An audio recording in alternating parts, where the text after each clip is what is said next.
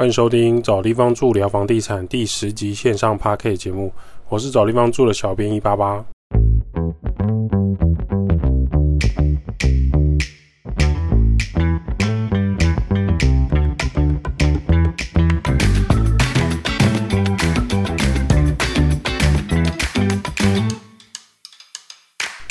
找地方住聊房地产。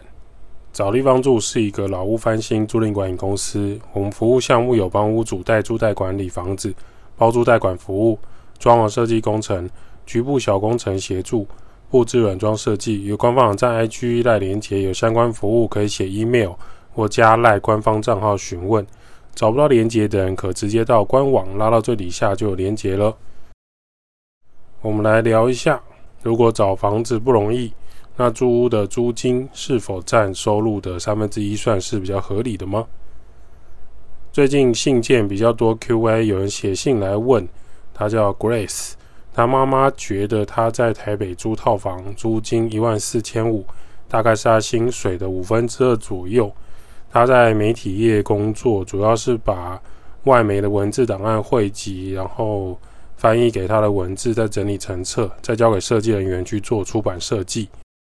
那他想问说，他听说薪水占房租的三分之一，好像是比较常见的。那他觉得说，他自己目前是五分之二，这样还算合理吗？他是很满意现在自己的租屋处，房东偶尔会来打扫走廊，屋内设备有问题，房东也会找师傅来查看处理。虽然他也想过要搬家，但看过很多租屋处，发现现在套房的房东算是人很好的。其实我们以前在另外一个温刀节目也聊过类似的话题，不过没关系，时空背景已经不同，可以再来讨论看看。我是很感谢当时在温刀谈房地产当小编的经验，也感谢温刀的前老板还有同事，很愿意让工作人员发挥。要感谢的贵人太多了，就感谢天吧。我很感谢许多屋主，还有许多房东，许多房客。感谢各种工班师傅、职人维修啊，或者老屋翻新装修的时候，没有你们就没有找地方住，那也没有小编发挥的空间。好，回到正题，通常啊，租房子的房客会觉得在外面租房子很花钱，是很常见的房地产话题，也是 PGT 或 D 卡上的月经文了。假设说薪水超过三分之一之后，可能每个月存不了钱，付完房租、手机、吃到饱费用。那还有你的水费、电费、网络费开销，还有这些交通费，那你的三餐饮料、吃饭的费用，偶尔可能还有生活必需品需要购买啊，比如说卫生纸啊，人生必须的吧。没有卫生纸，就像没有氧气一样。这样的情况呢，就必须砍掉上网买东西啊、团购啊、揪人唱歌啊、聚餐吃大餐啊，朋友三不五时聚会。假设你说哦，没关系，我没有同摩大吉，我没有朋友，所以没关系。我我一个人可以，就是一个悲伤的故事。那我们也只能安慰你了，因为其实离开校园之后的上班族，很多人都会体验到生活圈变小的问题。每天在待在住屋处上班通勤，然后前往公司，下班时间如果不固定的话，就很难跟过去的朋友、同学约时间。甚至当他们结婚生小孩之后，更是久久约一次。所以朋友圈缩小似乎不是很罕见的。其实我们看到光鲜亮丽的那一部分，大概就占总人数的十 percent 而已，并没有大家想象的那么美好。其实每个人生活都是差不多的。与朋友出门逛街或是聚餐吃饭是一个开销，没错。但如果你 IG 上热门的话题或是餐厅你没有跟到，好像又很难跟其他的同事聊天。回家家人在聊什么你也听不太懂，偶尔还是会想要去体验一下。至于购买奢侈名牌品，有时候真的是巨大的开销。有些男生，你不要想说你买的东西没什么，你买那些三 C 产品，那些键盘、滑鼠、耳机、音响，甚至你电脑椅、哦升降桌这些知名的球鞋，再累积起来，也是很惊人的开销花费。或是汽机车的的配件啊，一不小心就哦超过预算，哦这个也想加强，这个后照镜也想要换。哦，这个脚踏垫是不是可以换成比较金属材质的？都想要试试看，买买看。那双北市来讨论，台北市的物价还真的比较高，是事实。吃小吃、吃正餐、吃大餐来讲，许多的饮食的价格、价值观已经超乎我的想象。比如说，你今天如果吃两百多一碗拉面，或者四百多的精致套餐，有些精致套餐已经拉到五百块了。开始会觉得在台北好像差不多吃饭哦，就是这个价格啊。诶，不是诶，四百块的套餐吃五次就是两千块嘞，怎么会觉得还好呢？顺带一提，现在很多拉面店的价格都已经拉到三百、三百七以上了，已经越来越不平价喽。所以，关于支出的正常值，我们没有办法回答你什么是标准，正不正常是无法列为标准的。是否符合自己的财务规划、生活支出，调整你自己的生活欲望才是重点。若是存不到钱，又找不到更高收入的工作，那就只能从开源节流来做，只能从节流。例如说，哦，房租你可能控制不了，那你一年抢演唱会，可能从三场变成两场，有一场用线上的方式来收看，那这也是一种方式。那可能原本你选演唱会的 A 区或是 B 区，那种价格很高的，有到四千五到八千的都有，也许你就可以考虑二楼比较远一点，但是你可以参与这场演唱会的气氛。或许每个人的三分之一支出的根基也不同啦，有些人薪水三万，三分之一只能找到一万块的住所，也有人薪水六万，三分之一可能就能住到两万的住宅。或许有人可能会觉得说，哎。租两万的单人住宅也太挥霍了吧？可是要想啊，这个六万块的薪水，如果他真的分配得当，三分之一两万块的个人住宅租屋，他每个月还可以再存下另外三分之一的金额，就是两万块的存款，这可能胜过一个月存五千或存不到三千的上班族。所以以六万块来说，双北市可以找到租屋，通常雅房、共生公寓会有比较符合这个价格的选择了。租套房目前台北的价格大部分已经拉到一万二或一万五之间，就是比较正常生活水平，有对外窗的。如果要电梯啊、独立套房、有收热设、有捷运站、有收包裹的，那这种有管理员的独立套房，基本上已经拉到一万七，甚至到两万，真的是有可能的。不过呢，认真找还是有人介绍的情况下，是还是会不错的套房。也有那种房东的租金，它低于一万块，市场行情的。但这种通常很好的房东，一定是透过别人的介绍，比如说他要搬走前，他介绍另外一个人来住，或者是说秒杀。他很好地点、很好屋况的套房又低于一万块，一定是秒杀。有些人会觉得套房租金也太土匪了。不过事实上，在房地产市场、租屋市场，一小撮人的想法并不重要，而是整体市场来决定价格。就像有人觉得牛排四百块，牛肉面四百块，拉面三百四百太贵，可是三百块的拉面店、日式拉面店经常在排队呢。你路过，你假日路过的时候，他们晒太阳、淋雨、骑楼都排到爆炸，下大雨饿肚子也撑伞在排队。所以从商业市场的角度来说，一个人小小的想法并不重要。不管你今天是屋主、房客还是谁，只有一个人或一小撮人的想法，在商业市场的结果才是最重要的。或许你会觉得，哎，是我，我不会选一万三的套房。但就如同写信来这 Grace 说的，他的套房一万四千五，但是他的房东会打扫公共空间，会处理跟维护屋内的设备，对他来说这是很值得的月租金交易。假设今天有人在南北，他可能会说，那我就住在南部，在南部工作，我就不要委屈自己北漂嘛，住在小房间里，然后每个月还没有存到钱来的好。但事实上真的是这样子吗？一个人在台北月薪如果只有两万五，在台北租房，那真的只能吃土，看是黑土还是红土的差别而已。有一个朋友在内湖上班，他住在木头隔间的学生雅房，大概八千五左右，在东吴大学附近。可能他的同事问他为什么你不租六千块或是更便宜的，他就说他妈的，我当然知道啊，他就已经选木头雅房了，不然要去找没有墙壁的通铺或者是没有窗户的房子吗？所以他当然至少找到可接受的雅房居住啊，而且东吴大学附近生活技能不错，只是说他骑车从东吴大学附近到他内湖上班的地方大概要一个小时，他统计每个月花很多时间在骑车，那为什么不坐捷运呢？因为内湖上班时间那个交通真的那个捷运很塞很不舒服，而且爬楼梯很多，如果你有在。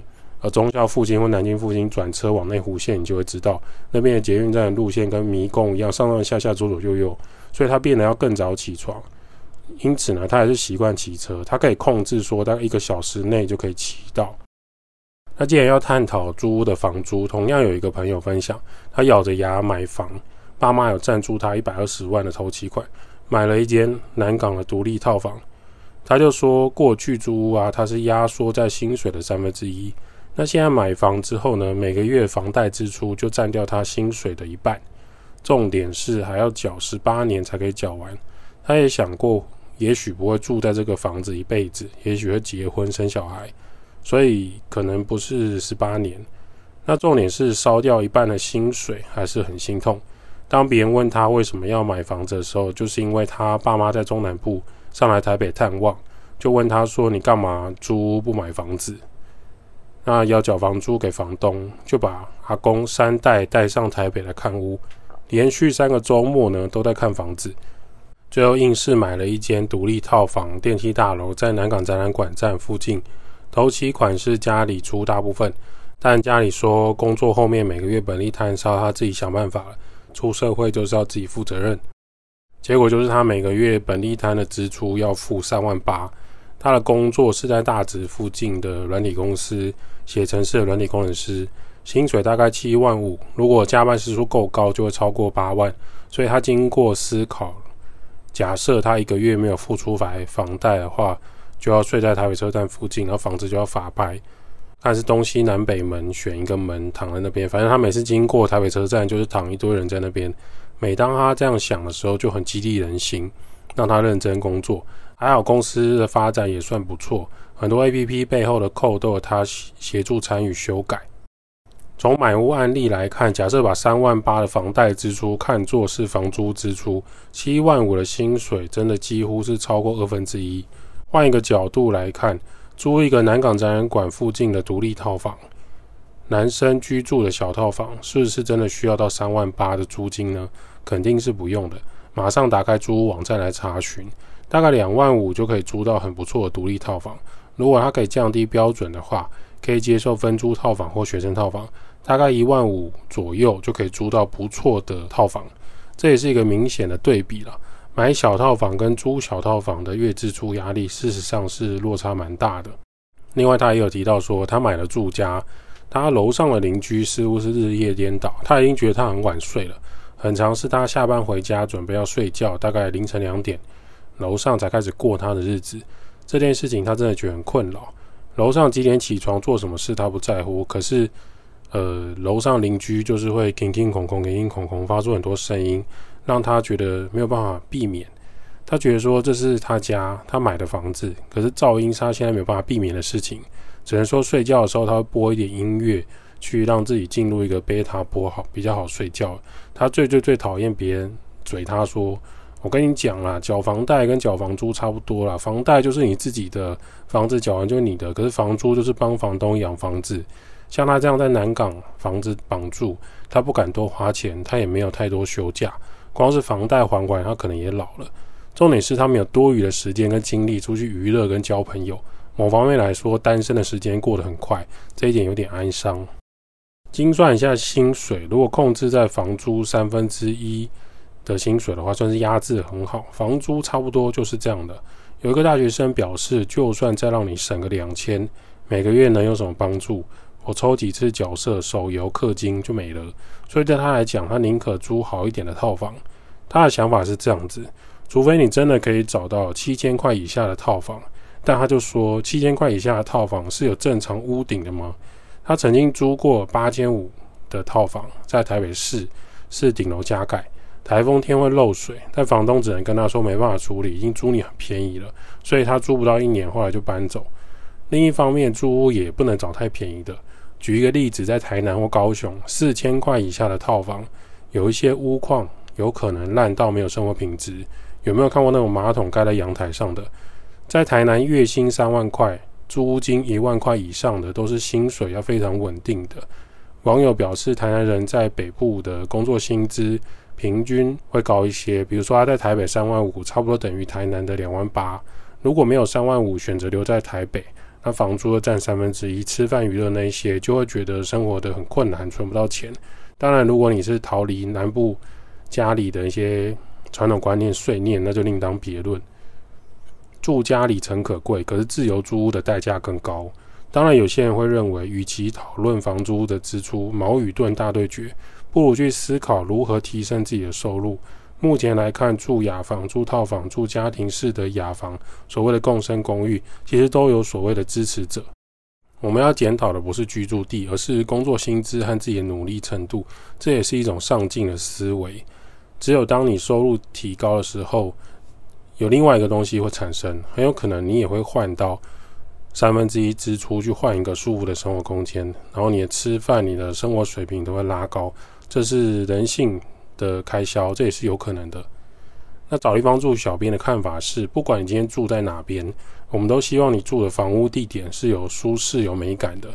我们目前没有什么大量的房产释出，原因是因为房子本身条件还有屋况的好坏，我们会去筛选。那我们很担心会影响到房客的生活幸福。小编现在有 Po 文的，多半是协助 Po 文。那签约代看，实际上由房东、屋主啊，或是现场人员来处理。小编是做一个代剖的角色。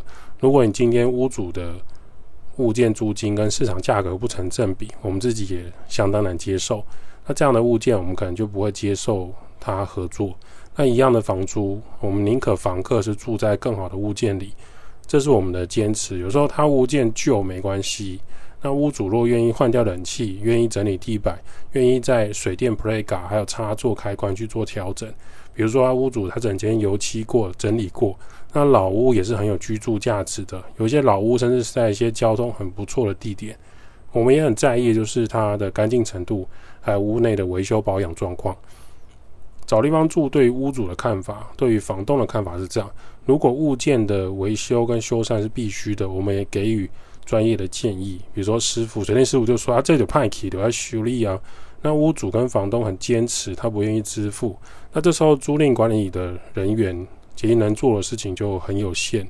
我们还是希望说，屋主、房东可以协助房客，让房客在租赁这一块，透过找地方住的管理，你可以比较安心、比较安全。那每个人都需要一个好的居住空间，是找地方住想做的。谢谢这一段时间找地方住有很多 IG 的私讯或是信箱 QA 的信件，那我们能配对到这个租屋需求是缘分，尤其是在配对这个租屋需求的时候，其实我们也没有跟房客收任何的费用，就是我们找到适合的房子，诶，推荐给你，那你跟这个房东呃缘分也很契合，那你们签约入住也很开心，那有符合居住需求的给你们是很不错的。那如果呢没有找到租屋需求，我们也很难给你一个。明明你不喜欢，那我们硬是要透过小编来推销给你，这也不是我们的初衷想法。当然，也有可能你有租屋需求，那你发现小编收到之后都没有联系你，很有可能就是因为呃目前找不到符合你需求的房屋，我们就不会去打扰啊、打电话啊、询问东询问西，不会。我们想要表达的是，租屋没有绝对完美的房子，每一个房子都有优点跟缺点。采光好，在某些人看来就是太热太亮；采光不好，在某些人看来就是我不用怕晒黑，房子没有西晒的问题。这都是我们听到很多屋主还有房客的意见。所以喜欢跟不喜欢一个房子、一个空间是很主观的。感谢支持找地方住的各位，目前集数其实还没有很多，可是已经要突破五千的收听数。那这一点，小编就很开心，表示说我们整理的资料，还有我们分享的房地产的，是对大家有兴趣的。找地方住，每个人都需要找一个舒适的地方住，代租代管、包租代管、装修工程、布置设计。p a r k a s 分享租屋投资房地产。如果对于房地产相关、房东、房客、装修任何问题，欢迎在 p a r k a s 上五星好评留言。小编收集之后，会在某一集节目跟大家 Q&A 分享喽。